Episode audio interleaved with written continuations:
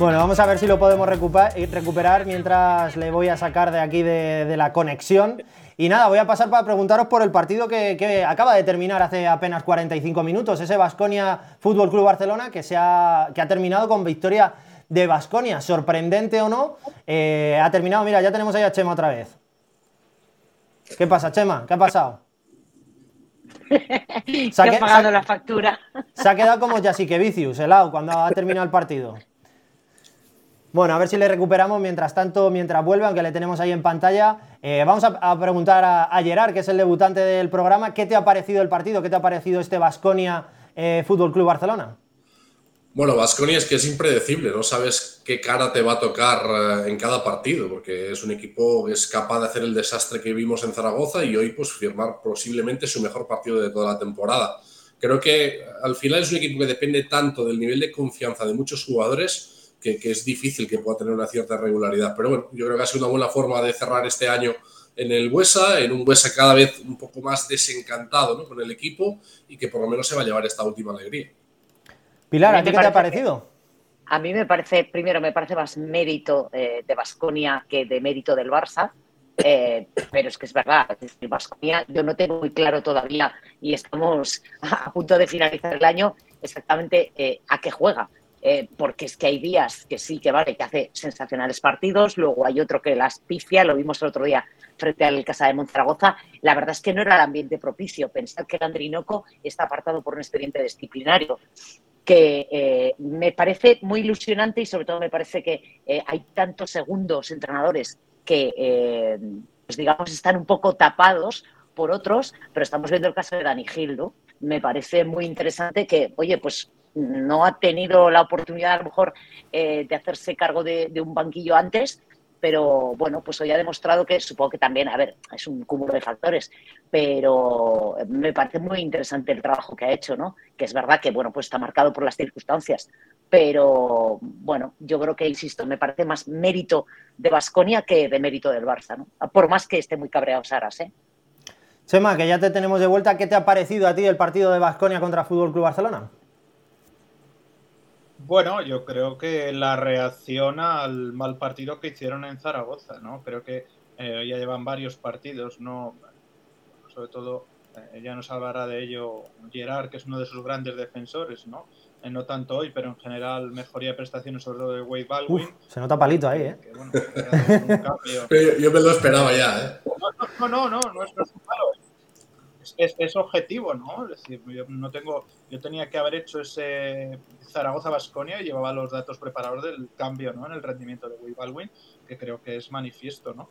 Eh, y bueno, y también pues veo eh, sobre todo una mejoría ofensiva en el equipo bestial, en el sentido de que ya lo hemos hablado aquí, ¿no? Era un equipo eh, que tenía muchos partidos, los que se quedaba en 70, 70 y pico puntos, sobre todo en Liga Endesa, y, bueno, ahora pues lo que esperábamos de él, ¿no? Se va con una facilidad a los 90 eh, tremenda. Eh, Gerard, por alusiones, ¿qué te ha parecido el comentario de Chema y qué te parece Baldwin? estoy, de acuerdo, estoy de acuerdo con él, que, evidentemente hay un cambio después de la salida de Dusko, pero yo creo que Baldwin, cuando realmente ha funcionado con este Vasconia, es cuando el equipo ha tenido ritmo, ha podido correr, ha podido jugar sobre todo a campo abierto, es cuando él se ha sentido cómodo y cuando yo creo que la mayoría de estos talentos se sienten cómodos. En el caso de Guidrait es el caso de Fontecchio. Creo que al final Vasconia tiene que buscar un poco más, eh, aumentar ese ritmo de partido, que se juegue un poquito más a, transición, eh, aunque sea sacrificando un poco la parcela defensiva.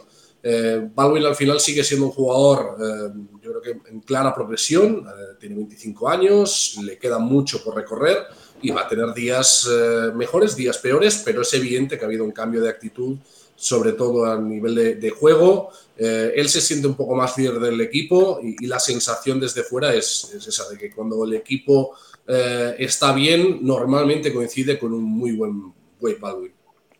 Yo creo que además, fíjate tú, tenían, tenían, que encajar, tenían que encajar unas cuantas piezas nuevas eh, y no era fácil hacerlo en un contexto de derrotas, de un cambio de entrenador, eh, yo creo que hemos visto eh, no solo Baldwin, yo creo que hay otros hombres que ya empiezan a encajar, pues el caso de Costello, ¿no? Me parece que ya empiezan a encajar, bueno, pues mm, les hubiera gustado probablemente hacer ese encaje mucho más rápido, es evidente, pero tampoco favorecía, pues eso, el todo un revolutum que había dentro del equipo hasta la salida de Dusko, ¿no? Quizá ahora pues ya van encajando mejor y, eh, bueno, pues les puede costar, no hablamos ya de Euroliga, a lo mejor les puede costar pues no ser un cabeza de serie en la Copa, pues les puede pasar.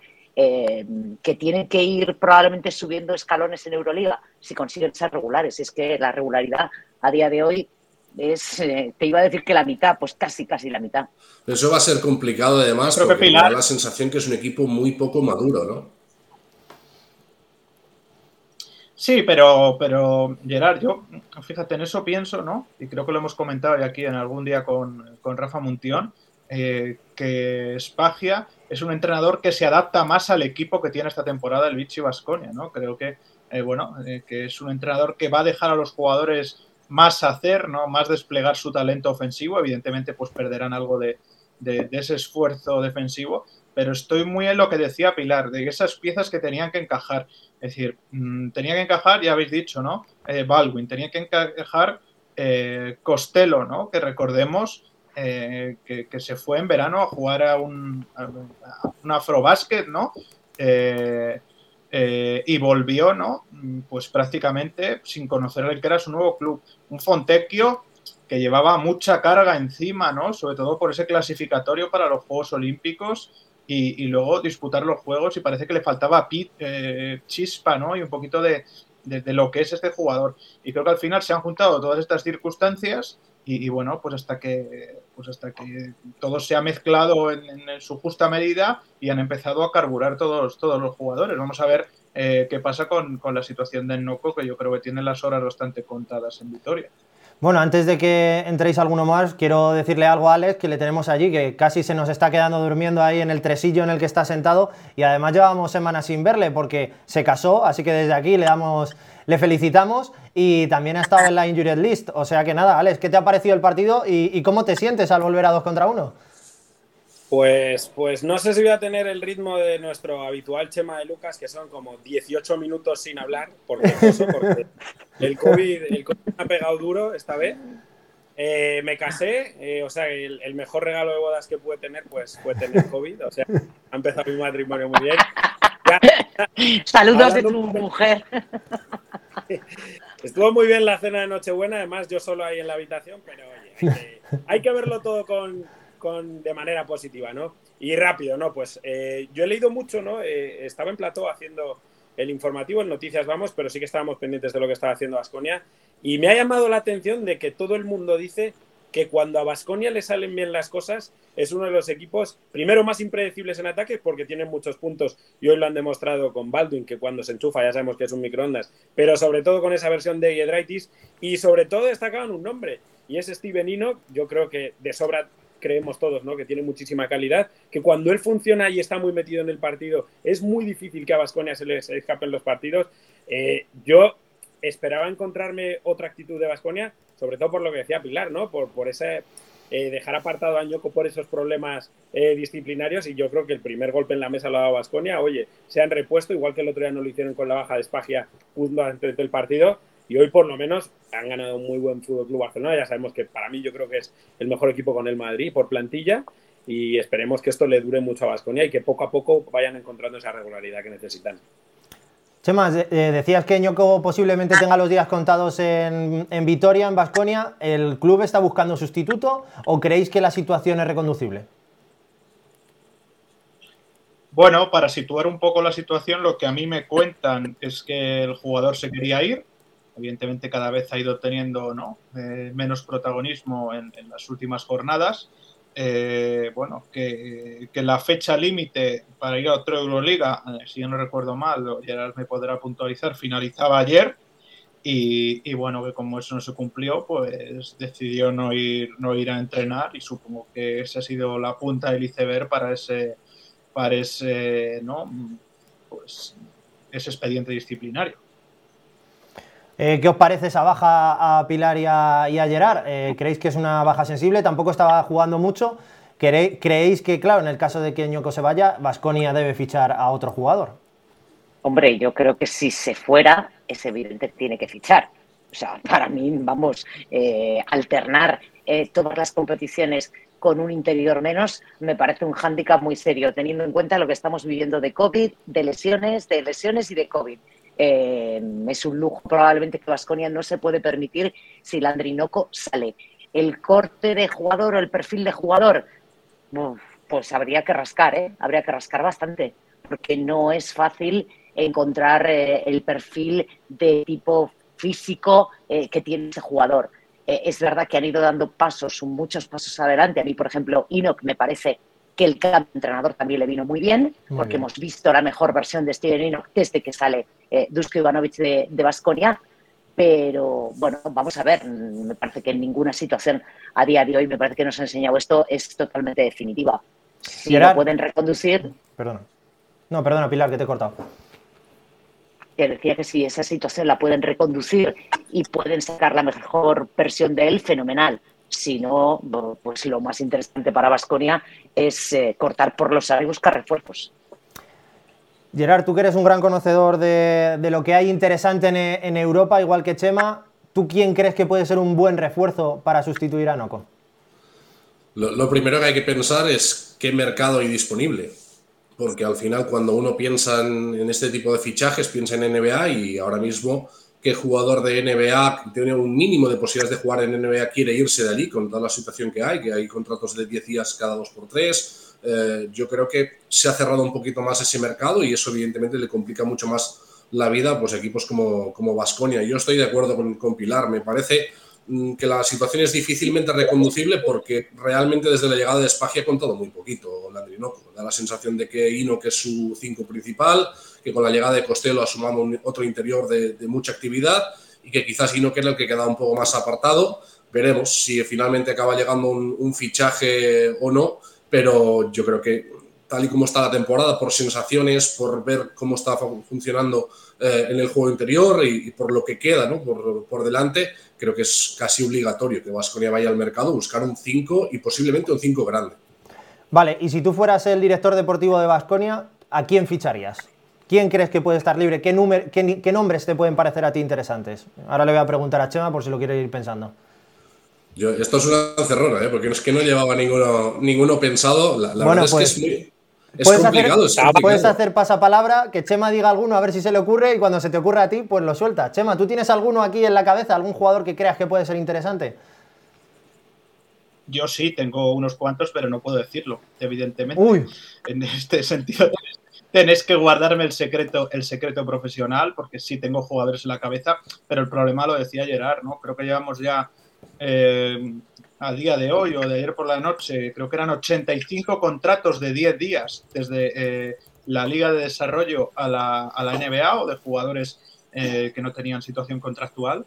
Mm, ahora hay muchos jugadores estadounidenses con los que yo he hablado esta semana que están en Europa y que te dicen que ahora es el momento real de tener una oportunidad en la NBA y la cuestión es a quién puedes convencer para venir de allí a aquí. Yo creo eh, que diría a casi nadie o a ninguno, ¿no? Viendo fichajes en la Euroliga en las últimas semanas, pues ¿qué hemos visto? Pues creo que, ¿no? Eh, que a Tyson Carter, que ha dejado ¿no? el labrio rumbo al Zenit y poca historia más, porque no hay mercado. Es decir, esta es la realidad. A día y de lo poco, no hay lo poco que hay, te lo callas. Otra cosa es que el Vichy Vasconi espere a que se cierre el mercado NBA. Y, bueno, pero es que fijaros los equipos de la Liga Endesa que hemos hablado aquí que buscaban cosas, ¿no? Hemos hablado, pues, eh, por ejemplo, del Heredad San Pablo Burgos hace mucho tiempo y ha tenido que fichar lo que ha podido fichar y lo que ha encontrado, o del pivot de Unicaja, que todavía no ha llegado. Pues es que mm, no hay mercado, es que hay muy pocos jugadores y, y bueno, es muy, es muy complicado. Chema, nos pregunta Fran en el chat eh, que si el helado para Vasconia puede ser Baco. A ver la cara de Chema. Yo no veo, yo creo que Vasconia. No, yo creo que Vasconia eh, ya pagó las salidas que, que, tenía, que tenía que pagar en verano, ¿no? por ejemplo, la de Fontecchio eh, y, el tanteo de, de No veo ahora mismo a Vasconia afrontando otras salidas, ¿no? Eh, otro buyout de salida. Creo que buscaría más un jugador libre, pero bueno, también daos cuenta cómo estamos. Estamos ya casi en enero, vamos a ver cómo acaba el mercado NBA Eh, además, es muy curioso lo del mercado NBA porque Alex es más especialista que yo en esto y solo vemos eh, contratos de 10 días. No hemos visto prácticamente ningún traspaso entre franquicias, ¿no? O sea que, bueno, es una situación muy paradójica y vamos a ver cómo avanza también, ¿no? Si hay jugadores a los que no se garantiza su situación contractual en enero y pueden quedar libres para venir a Europa, creo que, hay que esperar un poco. La pregunta es si se puede permitir el lujo. Quiere decir, ¿cuánto margen de tiempo tiene? porque los meses de enero suelen ser espesitos, ¿eh? Espesitos y donde se suele decidir todo. Y, teniendo en cuenta ¿no? que, la Liga Endesa te ha marcado el 30 de enero eh, como fecha tope para poder meterte en la Copa, que la Copa todavía está más cara con todas las victorias de Breogán.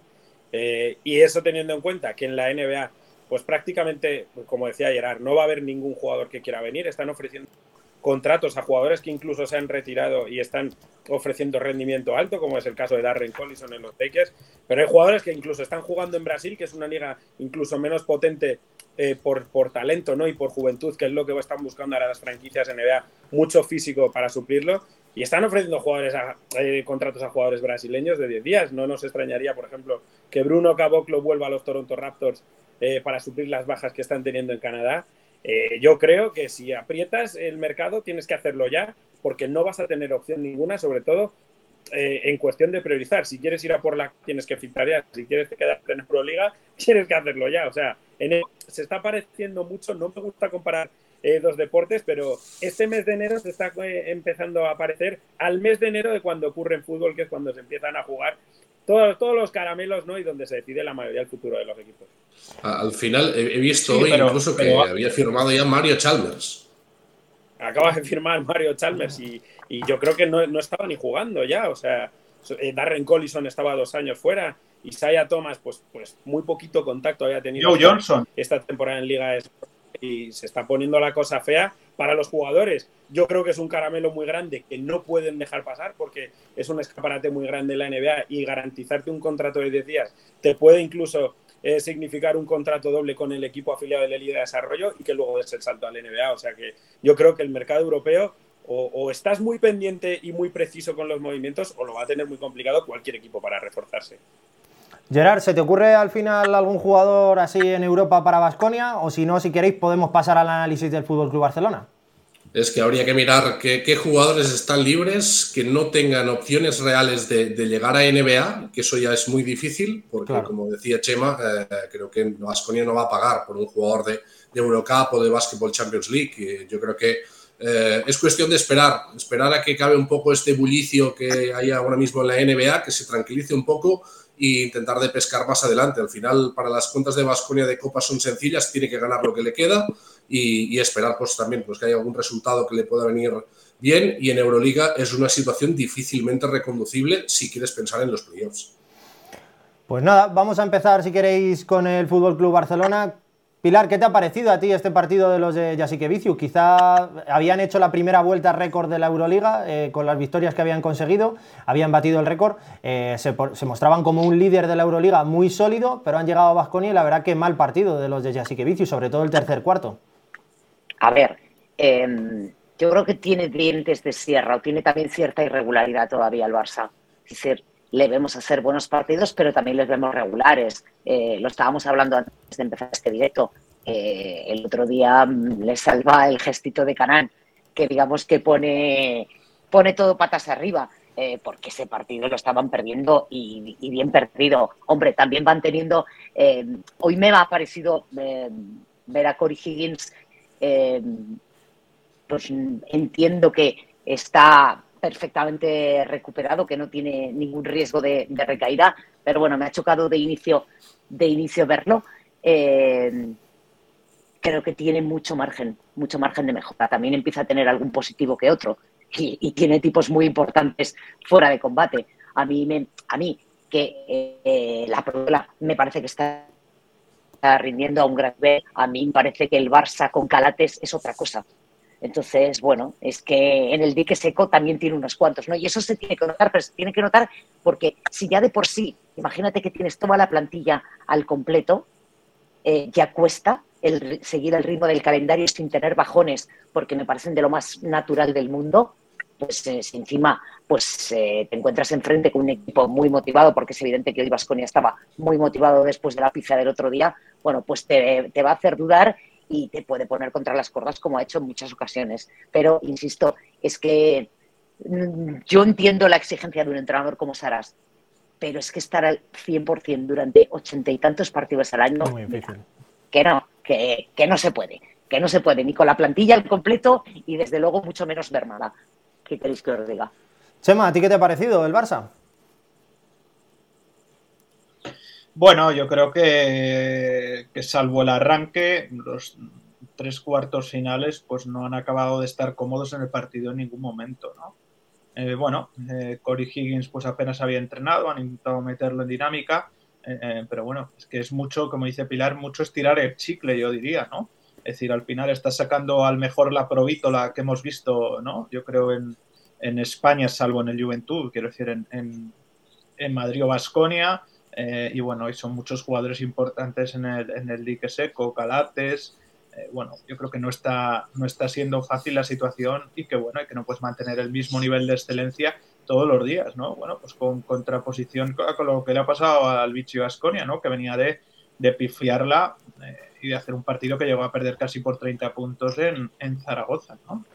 Bueno, pues no se puede mantener el nivel. Luego también, sin que sirva de excusa estos días, eh, cuando juegas como visitante son fechas un poco raras, ¿no? Es decir, eh, yo que ya sabéis que tengo experiencia a nivel de clubes, pues son fechas en las que cuando no había COVID planteas una cena de Navidad después de un partido en Navidad y los jugadores pues lo mismo están más pensando en la cena de Navidad que en el partido, en un desplazamiento un día 30 a Vitoria eh, o un día 29 eh, y bueno, y son eh, pues bueno, al final la gente también, pues eh, yo les entiendo, ¿no? Que, son profesionales y que dan lo máximo, pero a veces es difícil también cambiar el chip en estas, en estas fechas, ¿no?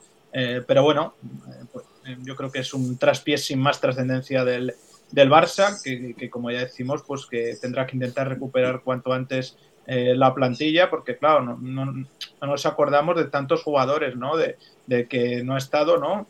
Kyle Kuric, que ha sido, fue importante, por ejemplo, frente a Unic, de que, ¿no? De que Abrines sigue en el dique seco también. Y al final, pues van pesando, los meses van pasando, los partidos, y bueno, y esto es así. Gerard, eh, en un viaje que hicimos tú y yo para grabar unas cositas eh, hace unos años, hablábamos, en ese momento eh, la Provítola acababa de, fichar por el Real Madrid, hablábamos de, cómo se podía integrar en el Real Madrid, donde parece que se ha integrado muy bien es en el Barça, ¿no?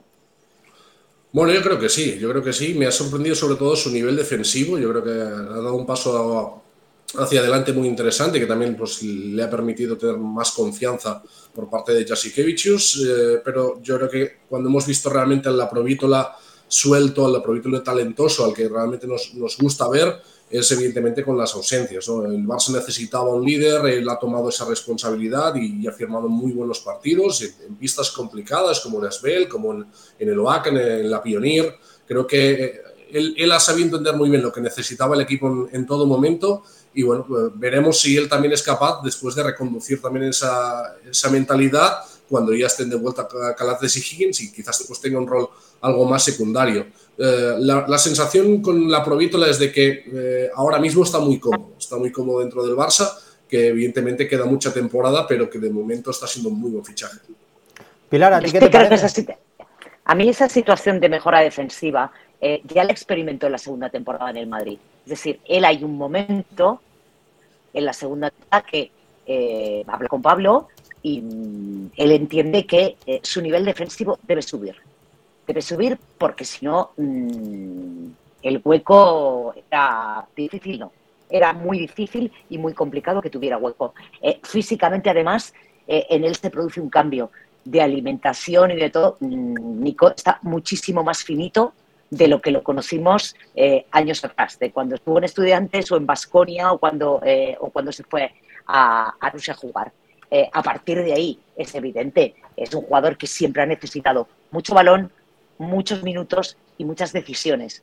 Entonces, bueno, acostumbrarse a un rol de, en vez de jugar 35, jugar 18 o 20, no es fácil para nadie. y evidentemente él pagó el peaje y pagó el peaje también en el Madrid de eh, no ser tan intenso atrás y no ser un buen defensor. Yo creo que él ha hecho el esfuerzo y bueno, pues las cosas le están saliendo. Alex, te quería preguntar, ¿qué te ha parecido a ti el fichaje que viene de la NBA precisamente, Dante Exum? ¿Qué te está pareciendo en el Fútbol Club Barcelona? ¿Crees que está siendo un buen fichaje? ¿Crees que puede tener continuidad cuando se le termine ese contrato de tres meses, que creo que es? Bueno, yo creo que con Exum hay que tener paciencia, ¿no? Y, la mayoría de paciencia que no se ha tenido con él en la NBA, porque en la NBA llegaba con un cartel muy grande, eh, era una apuesta casi segura para llegar a ser uno de los valores jóvenes y liderar una franquicia. Eh, y entre las lesiones y que no cuajaba del todo en ningún equipo porque siempre tenía un base titular por delante del que, que lo estaba haciendo mejor, eh, pues, pues fue una pena, ¿no? Yo creo que en el Barça, si le dan esa oportunidad, pues puede hacerlo muy bien. Además, la, ventaja que tiene es que para ser un Barça aquí en Europa es muy físico, yo creo que es el más físico de todos los que pueda tener el Barça, eh, y yo creo que hay que tener mucha paciencia, porque igual que le costó adaptarse a la NBA y que cuando parecía que ya se había adaptado, le tocó estar a la sombra de alguno de los mejores bases, en su caso fue pues de la irrupción de George Hill como uno de los mejores bases de, de la liga, pues ahora le va a tocar hacer lo mismo, ¿no? Yo creo que adaptarse al nivel de la liga andesa es bastante complicado porque, sobre todo en una plantilla como el Barça, eh, tienes que tener en cuenta que esto que no le siente mal a nadie, obviamente, pero el Barça por potencial puede ir mucho más desahogado en Liga Andesa y jugarse todas las castañas en Euroliga. Yo lo, creo que lo que tiene que hacer es utilizar la Liga Andesa para conocer bien los sistemas de todo el equipo, para entenderse bien con sus compañeros y luego en Euroliga demostrar que es ese factor diferencial, ¿no? Yo, que, yo es que tengo una duda al respecto de esto, que es, eh, vale, te vienes eh, al Barça, eh, entiendo que para él puede ser una oportunidad de tener un escaparate, pero tus plazos de contrato después, por ejemplo, no te van a servir. Imagínate que el Barça dice, pues mira, terminan los tres meses, no sigues aquí, tu marco de contratación es así.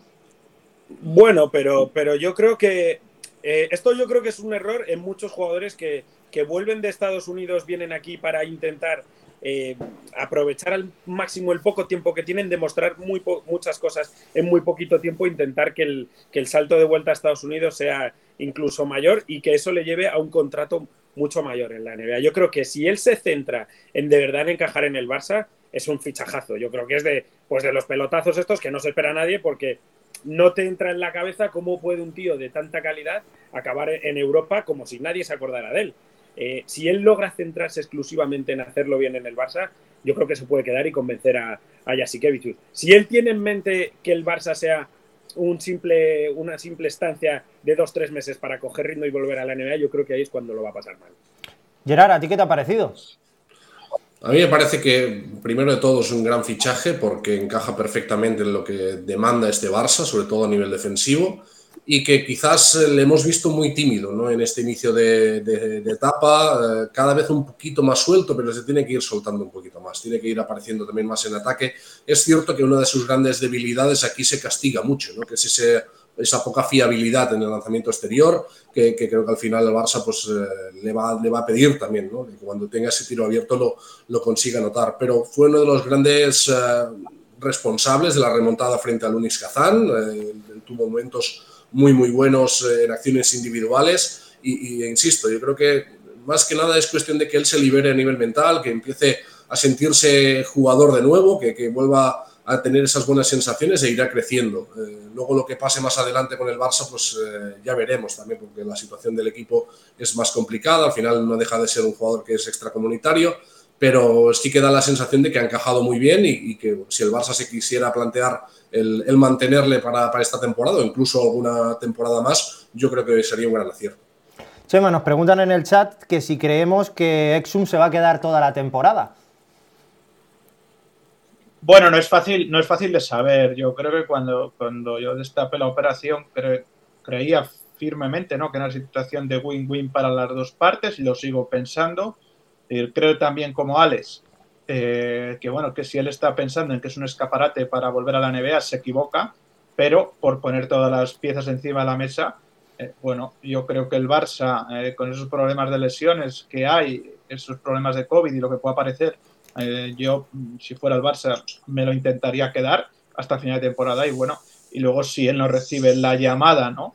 Eh, de la NBA y, no se queda en el Barça, pues siempre le quedará abierto, ¿no? Esa ventana que es la emergente Liga Australiana, donde, bueno, ya hemos visto eh, pues volver esta temporada mismo a De la Vedova, ¿no? Que está jugando eh, ya allí. Y bueno, y puede ser pues, pues, una estancia para acabar la temporada y luego, quién sabe, si volver a la NBA el próximo curso totalmente recuperado de sus problemas de lesiones, porque ya hemos visto a jugadores, ¿no? Como al mismo Joe Landale, que, fichó por los Spurs después de jugar en Australia. Todo es una liga que tiene mucho potencial eh, económico venido de Estados Unidos en lo que a accionistas de, los clubes se refiere y que cada vez se sigue más. Eh, bueno, para cerrar con los equipos Euroligas en este 2021 españoles, vamos a hablar un poquito del Real Madrid de manera escueta. escueta. Pilar, ¿qué te ha parecido la participación de este nuevo Real Madrid con tantas caras nuevas? La verdad que con un fondo de armario importante. El otro día hizo una gran remontada con muy poquitos jugadores, vamos a decir, de la primera plantilla y con algunos debutantes del segundo equipo. Remontó a CSK de Moscú. ¿Qué te está pareciendo este Real Madrid? Que hasta ahora no hemos podido conocer tu opinión. Bueno, la verdad es que eh, me ha parecido mejor ver resultados que en algunas ocasiones de juego. Eh, creo que em, durante bastantes semanas ha tenido un problema, que es eh, te faltaban o le faltaba al Madrid eh, jugadores que meten puntos. Y estoy pensando en todos, en todos los lesionados que estaban en el dique seco. Eh, a partir de ahí también perdía bastantes balones. Además es curioso porque perdía los balones en Euroliga que no los perdía en la Liga Endesa. Es decir, era una cosa, tú mirabas los números de un partido y de otro y tú decías, pero bueno, o sea, en perdidas en Euroliga, por ejemplo, iba, iba, muy mal, sin embargo, la Liga antes iba muy bien. Eh, cuando se ha podido, cuando ya ha podido empezar a incorporar a todas esas piezas, va y aparece el superbrote, con lo cual es todavía tiene un margen, porque vamos a ver cuando reaparece Trey, eh, Carlos Alocén después de Navidad yo creo que podría volver a jugar eh, y falta Alberto Avalde. un plantillón. O sea, ahora hace falta que esos que van entrando no toquen en exceso lo que ya tenían, digamos, ganado, ¿no? Esa, esa parte de camino recorrido. Eh, Lasso siempre lo dice. Muchas veces cuando tienes jugadores fuera, el problema, el bendito problema, dirás, vale, sí, tengo 16 o 15, 16, 17 jugadores, pero los que me entran eh, después de lesión, eh, eso te va descabalgando un poco. Pero tiene buena pinta, la verdad es que tiene buena pinta. Chema, ¿a ti qué te ha parecido este 2020, 2021 del Real Madrid? Nuevos fichajes como William Goss, que tú decías que podía ser un puntal en puntos y que así se está demostrando en los últimos partidos cuando ha tenido más confianza y más, más regularidad. Si le tuvieras que poner una nota al equipo de Pablo Lasso, ¿cuál sería? Pues es que no puedo ponerle una nota porque no hemos podido ver al equipo prácticamente completo, ¿no? Pero que es lo que decía Pilar, que ese es el gran problema eh, y sobre todo con esta situación de, brote de COVID, entran unos jugadores, salen otros, y a mí me gustaría más ver eh, realmente el equipo, eh, pues bueno, con la mayor posibilidad de ver a todos sus integrantes o, la mayoría en, disponibles para su entrenador para poder valorar, ¿no? Bueno, mm, sí creo que, que, los fichajes han sido acertados, creo que ya Busel desde el día uno, no solo en juego, sino también con el público, encajó muy bien, además de con sus compañeros, creo que Urtel tres cuartas partes de lo mismo. Eh, William Goss puede que haya sido el que más le ha costado, pero poco a poco ha ido ganando, ganando importancia. Y bueno, y de los demás, pues que son de sobra conocidos, ¿no? Con el buen rendimiento de Yabusel desde el inicio, pues nos olvidamos, y los aficionados se olvidaron de que eh, Randall tenía que volver y de que a Tompkins no lo hemos visto todavía. Eh, y bueno, y, pues yo, creo, yo creo que hemos visto también, creo que hemos visto una adaptación espectacular de Hanga yo me, parece un lujo, me parece un lujo lo que se permitió el Barça. yo entiendo que es una decisión, pero mm, me parece que es darle eh, un argumento más a, su eterno rival. Y creo que eh, seguimos viendo, por más años que pasen, una versión nacional de Rudy Fernández. Sí, estoy de acuerdo, pero sobre todo lo de Hanga es que Pilar mm, y no y Gerard le conoce bien, sobre todo no de su desembarco en España en, Manresa, en qué club de los que ha ido no se ha adaptado bien casi desde el primer día, ¿no? Es que es un pegamento espectacular para cualquier plantilla, ¿no? Porque eh, es un jugador que hace muchas cosas y que no consume muchos balones. Y claro, es que eso es un lingote de oro, ¿no? Eh, Gerard, ¿a ti qué te ha parecido el Real Madrid? Eh, la verdad que buenos fichajes, hubo trasvase de jugadores del Fútbol Club Barcelona al Real Madrid, como Ertel y, y Hanga.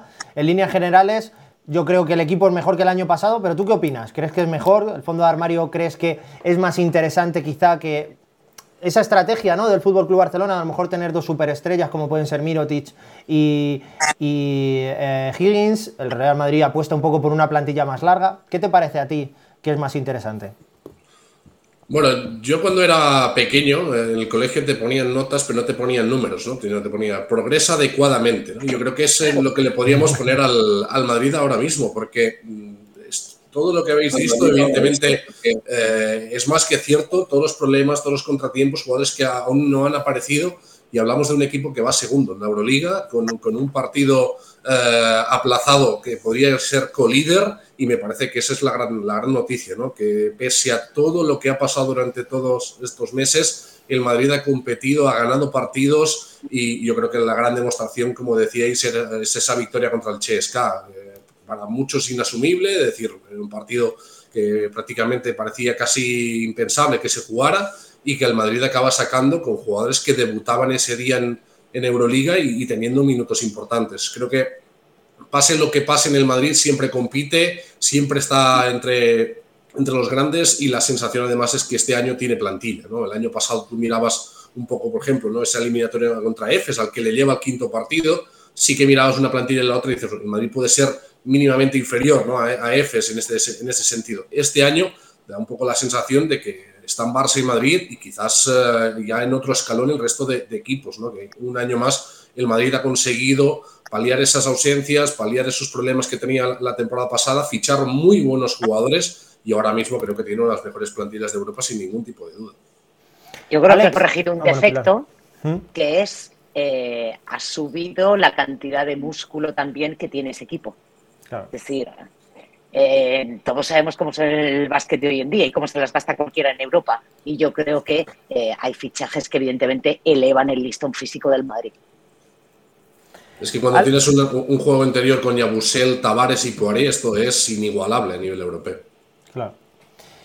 Alex, ¿a ti qué te parece este Real Madrid? Aparte dicen en el chat que te pareces mucho a Carlos Sainz Junior, entiendo, que el padre ahora estará a punto de llegar al Dakar. Entonces, pues bueno, aprovechamos y, y desmentimos que seas él. Sí, no, no, todavía no. Bueno, creo que la cuenta bancaria no la tenemos igual. Eh, pero si tuviera la cuenta bancaria de Carlos Sainz, pues le compraría. Pero, el Ferrari sí, ¿no? le compraría un cable Ethernet a Chema de Lucas. Pero por si de malo, porque esto, ya, esto se ha convertido en lo habitual. No, a ver. A mí Oye, Alex, tú que tienes mano, ¿tú que tienes mano, yo creo que tiene más. Oye, voy a decir una cosa. Eh, yo, jaja, pero si no cambia nada y no me abandona, yo ya verás tú cómo me las va a hacer parecer pagar el domingo día 9. Ya verás, ya verás. Chema, Chema es de estos, ¿eh? que va por detrás, ¿eh? el tío.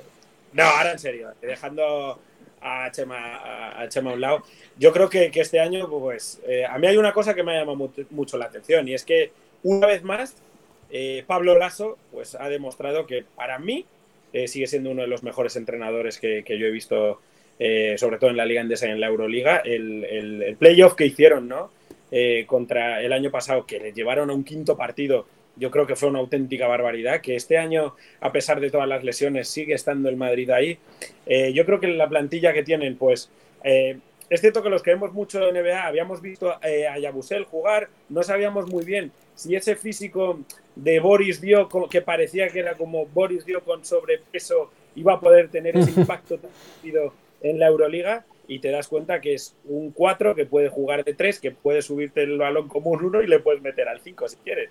Eh, Poirier es cierto que está mucho más fino que el año pasado y se le ve ya mucho más metido en dinámica de equipo que cuando llegó. Eh, y luego, eh, a mí hay una cosa que me genera una duda.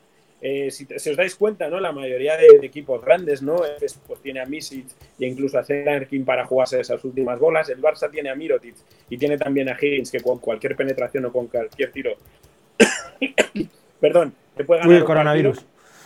Sí, pero en el Madrid eh, teniendo a Urtel, teniendo a los jugadores, es la única pieza que igual me falta. Si tienes un partido disputado, ¿a quién le vas a dar esa última bola? Sobre todo que sea tan fiable como lo puedan ser un Larkin, un Misic o un Nico Mirotic ahora mismo. yo creo que es la única pieza que falta, ¿no? Porque por dentro van sobrados, en el exterior también, pero en un final ajustado eh, podemos recurrir siempre a Yul, ¿no? Que es, que es lo, que todo el mundo quiere y lo que la heroica te dice, que tire un balón de al techo del Wizzing que acabe entrando, pero sí que veo que hay otros equipos que para esos instancias finales sí que tienen a dos o tres especialistas.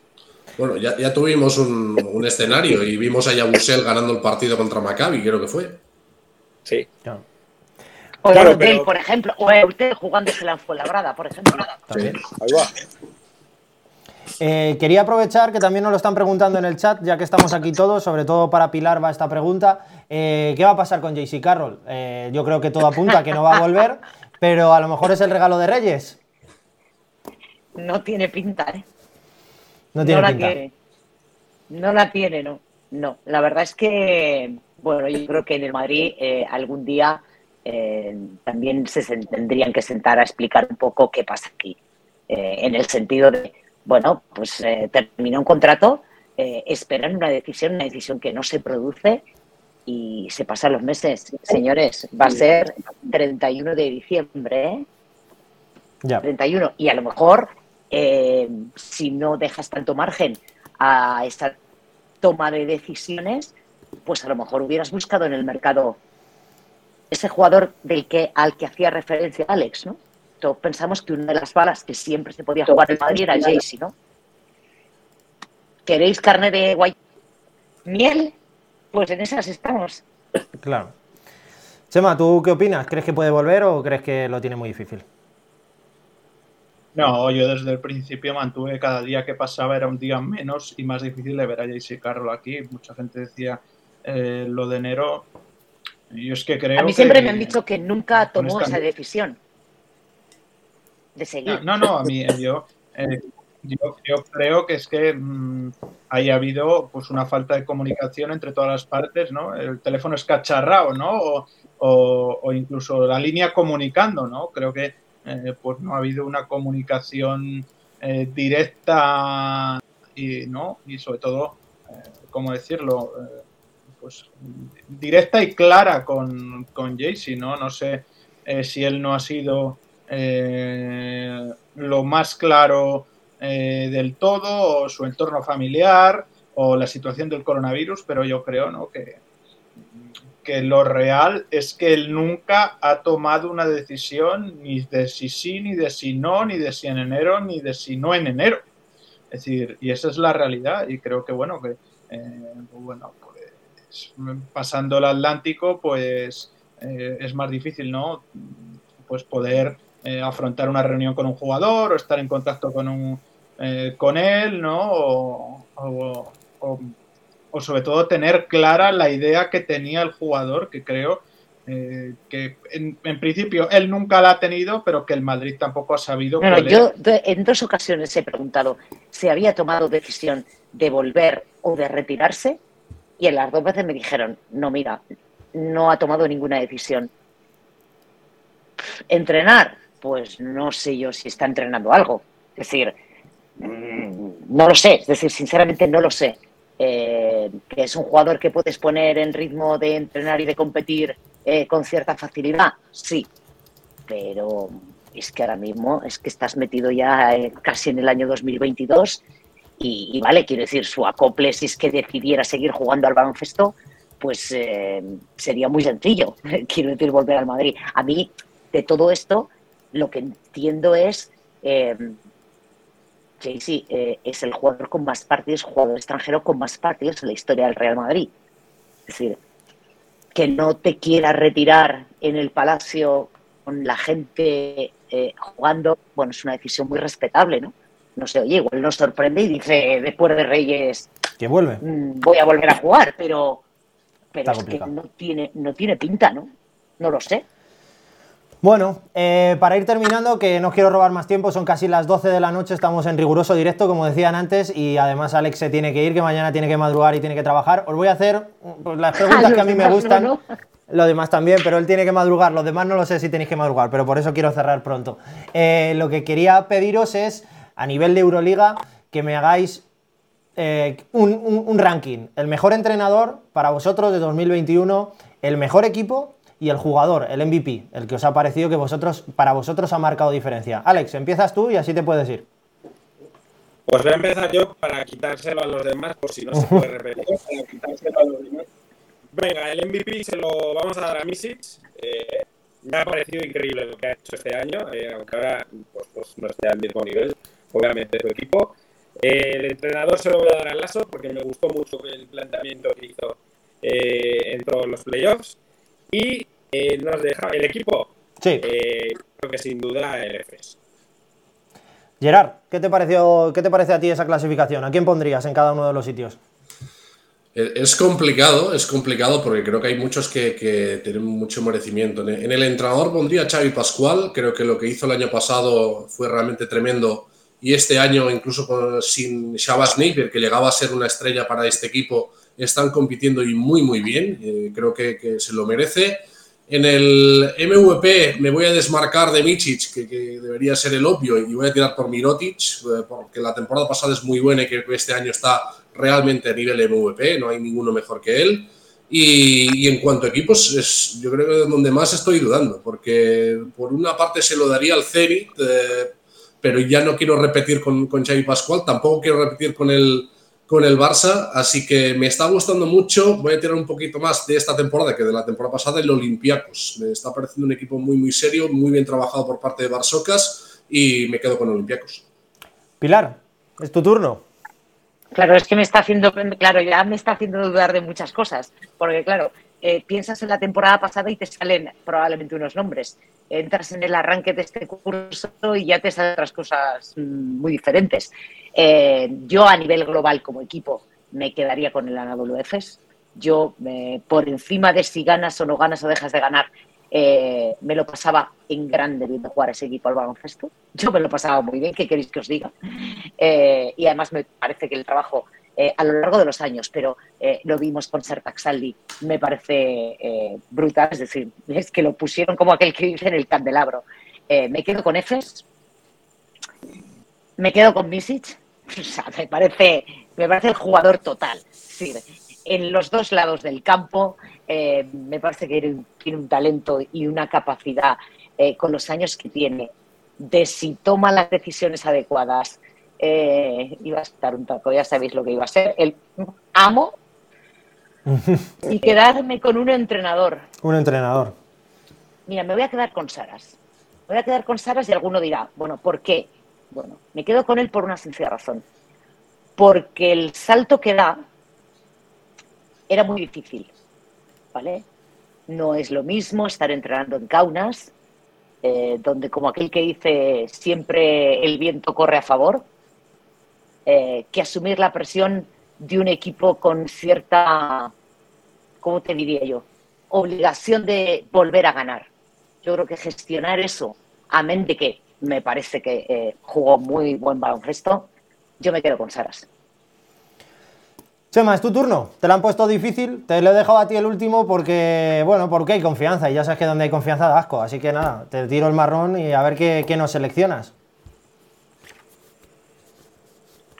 Bueno, es que el principal problema es lo que estáis diciendo, ¿no? estar a caballo de dos temporadas. Claro. Eh, bueno, voy a empezar por el entrenador y me voy a quedar eh, con alguien distinto y que no habéis dicho, que es Andrea Trinchieri. Yo creo que hizo un magnífico trabajo la pasada temporada y creo que con el equipo que tiene este año, estar eh, ¿no? con 7-10, creo que es el balance, a dos triunfos de la octava, parece de quitarse el sombrero. Eh, y luego, mm, pues bueno, el, equipo creo que no es fácil, pero en el global, pese a no haber ganado la Euroliga, se lo voy a dar al Barça. Eh, y luego, eh, el jugador, pues coincido en lo que lo habéis dicho algunos, el MVP Michich, ¿no? Yo creo que, ha sido un jugador totalmente diferencial y que ha sido un jugador pues, que nos ha hecho disfrutar a todos y que, y que, bueno y que podemos seguir disfrutándolo en Europa, que es lo que, lo que todos deseamos. Bueno, pues hasta aquí casi nuestro 2 contra 1, ya lo anunciábamos antes. Eh, vamos a anunciar ahora mismo el MVP Mad Basket del mes de diciembre de la Liga Endesa. Cambiamos un poco de tercio y nos vamos a la Liga Endesa. Pero bueno, ya que estábamos en directo, aprovechamos para anunciarlo y además invitamos a Pilar y a Gerard si quieren participar porque es muy fácil. Os lo voy a decir, aunque ya muchos de vosotros lo sabéis. Tenéis que retuitear al tweet que vamos a hacer anunciando al MVP de Mad Basket del mes de diciembre, retuitear ese tweet, seguirnos a nosotros en Twitter, a 2 contra 1, seguir también a Mad Basket y por supuesto hacerse suscriptor de nuestro canal de YouTube, si ya no lo sois y en el caso de que lo seáis, pues nada, simplemente con ese retweet seguirnos a nosotros y a Mad Basket. Así que nada, Chema, te voy a dejar el honor de que tú anuncies quién va a ser el MVP Mad Basket del mes de diciembre en la Liga Andesa. Pues sí, no tengo cable de Ethernet para hacer estos directos, pero mm, sí soy uno de los afortunados de esta, ¿no? Y bueno, el MVP de diciembre de eh, la Liga Endesa de Mad Basket y 2 contra 1 es para Saran Musa. Creo que eh, está siendo una auténtica barbaridad lo que está haciendo el jugador del, Río Breogán, ¿no? Eh, unos promedios auténticamente escandalosos en este mes de diciembre que han puesto eh, pues bueno, todavía con partidos por jugar, con varios partidos por disputar, creo que mm, son un total de eh, tres, diría, eh, pues tocando con la yema de los dedos la participación en la Copa del Rey de Granada. Y, bueno, es que es una auténtica barbaridad, como un jugador todavía muy joven, pues yo creo que está encontrando el sendero de, lo que yo creo él quería ser, ¿no? Desde el inicio, de cómo quería ser como jugador. Pero bueno, aquí lo importante es llegar a la meta y da igual un poco, un poco los caminos. Y lo bueno es que el camino que ha escogido pues ha sido eh, el de nuestra liga Endesa, el de poder disfrutarlo. Estaba mirando los números, 34 créditos de valoración, gracias a 27,3 puntos, 5,3 asistencias y eh, siete rebotes en los cuatro partidos que ha disputado en diciembre, con balance de tres triunfos y una derrota, incluida, eh, pues bueno, pues esa exhibición en la pista del Valencia Basket con 33 puntos y 44 de valoración. Gerard, ¿qué te ha parecido a ti, Sanan Musa? Ya que te tenemos aquí, ahora le preguntaré a Pilar, ¿qué os ha parecido? Bueno, no, creo que no voy a sorprender a nadie si digo que para mí es el jugador de la temporada. O sea, creo que es la gran estrella del equipo revelación de, un Río Breogán que ha sorprendido a, muchos y especialmente el, nivel de Musa, ¿no? que da, la sensación de que ha llegado ya a un punto de, confianza en su juego que prácticamente le entra todo. El partido contra Valencia Basket es ese punto culmen donde vemos a un Musa desatado, eh, anotando de todas las formas posibles y, llevando a Breogán a ganar en la Fonteta, que siempre es, realmente difícil. Mm, sería un sorpresa aunque Breogán no estuviera en la Copa, creo que además se lo merecen por la primera vuelta que han hecho y en especial con, con este Sana Musa, con ganas de, verle más y, ojalá pues toda la temporada en, Liga Andesa, porque es que no, no, no, sabes realmente cuál va a ser el techo de este, de este chico esta temporada y luego pues veremos, ¿eh? porque en verano va a ser uno de esos nombres a tener en cuenta. Pilar, ¿a ti qué te ha parecido? A ver, eh, yo no sé todavía si llamarlo el fichaje o el hombre de la temporada. Eh, quiero ver, a ver también cómo hasta, hasta, ahora, hasta ahora, hasta ahora. Hasta ahora, vale. Sí, pero eh, te voy a explicar por qué. Eh, es verdad que es muy joven y es verdad que yo me acuerdo cuando, cuando pregunté cómo, porque aquella pregunta del millón de principio de temporada, de cómo es posible que un tío con el talento y el cartel que tenías de Musa hubiera acabado en Breogán. Y me decían, no tuvo o no supo obtener las oportunidades en la NBA yo creo que se produce probablemente, bueno, pues en él esa sensación de, no voy a decir que empezar desde cero, pero mm, un poco. Yo le he visto partidos, vamos a dejarlo en discretos, eh, yo le he visto en Liga Andesa eh, partidos no tan buenos. Yo creo que tiene mucho margen de mejora, sigue perdiendo muchísimos balones, creo que tiene margen de mejora por ejemplo, en los tiros libres, con la cantidad de faltas que saca, porque saca muchísimas faltas, creo que es el que más faltas eh, saca de la Liga Andesa, creo que tiene margen y tiene margen en tomar decisiones, margen de mejora en la toma de decisiones. Eh, claro, tiene 22 años, alguno me dirá, tía, si tuviera 30, vale, yo lo entiendo. Eh, creo que por ahí, eh, sobre todo porque se siente bien, porque está arropado, porque se siente querido, porque el equipo funciona, porque pivota bastante en torno a él, bueno, yo creo que estamos ante uno de los, de los grandes del año. Alex, ¿qué te ha parecido a ti que todavía continúas aquí con nosotros? Y también aprovecho para felicitarte por esa pieza que has hecho con motivo de la lesión de Ricky Rubio y que todos hemos podido ver en Movistar Plus eh, y también en tu Twitter. Así que nada, desde aquí mi reconocimiento a esa pedazo de pieza y también desde aquí pues un abrazo muy fuerte a Ricky Rubio que se recupere lo antes posible, aunque va para largo. ¿Qué te ha parecido a ti? Pues, pues primero rápido lo de la pieza, ¿no? Yo que me ha pasado lo mismo que a Rubio, sé que es un incordio y que mentalmente eh, es bastante fastidiado, pero bueno, ya lo ha hecho una vez y lo va a hacer seguro. Eh, y en cuanto a Musa, eh, yo personalmente tengo mucha relación con Andy Berson, uno de los eh, que está en la, en, la, oficina, ¿no? en la gerencia de, los Brooklyn Nets. Eh, cuando se lo llevaron para allá me preguntó por él y parecía que iba a tener muy buena pinta, pero yo creo que hay algo que cambia toda la, la historia reciente de los Nets, ¿no? y es la llegada de Kyrie Irving, ese interés que de repente mostraron por Dante y por Harden. Es cierto que él no coincide con ellos, pero sí coincide con un Joe Harris que llegaba siendo un especialista y al que sabían que le iban a pagar eh, mucha pasta. ¿no? Yo creo que Joe Harris sí que le comió la, pues lo vamos a decir vulgar, le comió la tostada a Sanan Musa, pero yo creo que eh, a la gente que no lo recuerde, a este tío eh, se decía que junto con Doncic era lo mejor que nos iba a dar el baloncesto balcánico en estos últimos años. Yo creo que ha elegido fenomenal el sitio donde estar, que tiene un entrenador que confía en él y que sobre todo él se siente un líder. Yo creo que es de las cosas más importantes. Lo decíamos antes en el caso de Dante Exum. Yo creo que Sanan Musa ha elegido muy bien el sitio de formarse como jugador, que siga teniendo esa oportunidad y todos esos balones que necesita para seguir formando su juego. Y para mí, hoy por hoy, quizás sea la gran revelación de esta liga andesa junto a Yabusel, por lo menos en cuanto a impacto directo se refiere en su equipo. Bueno, pues hasta aquí el 2 contra 1. Daros las gracias, por supuesto, por estar con nosotros aquí en directo esta horita que hemos estado, el día 30, casi ya tocando con los dedos 2022. Aprovecho para felicitaros las fiestas a todos y por supuesto desearos una feliz entrada y salida de año. Así que nada, no sé si tenéis algo más que decirlo, que decir, en vuestro turno y si no, pues nos despedimos. Pues yo sí que voy a decir algo. Yo, eh, si Gerard o Pilar se llevan la camiseta, no vuelvo. no, me, importaría, ¿eh? Qué narices. Y nada, pues, pues a Chema de Lucas pues contar un poco la historia verdadera de Zanan Musa, ¿no? Él, dice, ¿no? Y Paco Olmos dice también que le enviaron la camiseta. Rodri, la compramos un día tú y yo en Mad Basket, se la firmamos y el tío se lo ha tragado. Así Se lo ha tragado entero, pero, pero es, la, letra de, Carlos Sainz Jr. bueno, pues nada, hasta aquí este 2 contra 1. ¿eh? Que Chema, que, hasta aquí cerramos y recordar. Nuevo y, pagues el teléfono, joder.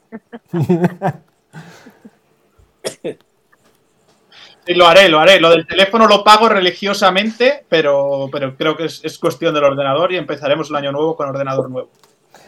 Bueno, pues nada, muchas gracias Gerard por haber estado con nosotros, por tu debut en 2 contra 1. Sé que ha sido un esfuerzo que hubieras estado con nosotros. Para Pilar también, que sé que está en el pueblo y aún así nos ha dado estos minutos para aprender de ella y de baloncesto. Así que nada, hasta aquí este 2 contra 1 y feliz año a todos. ¡Feliz año!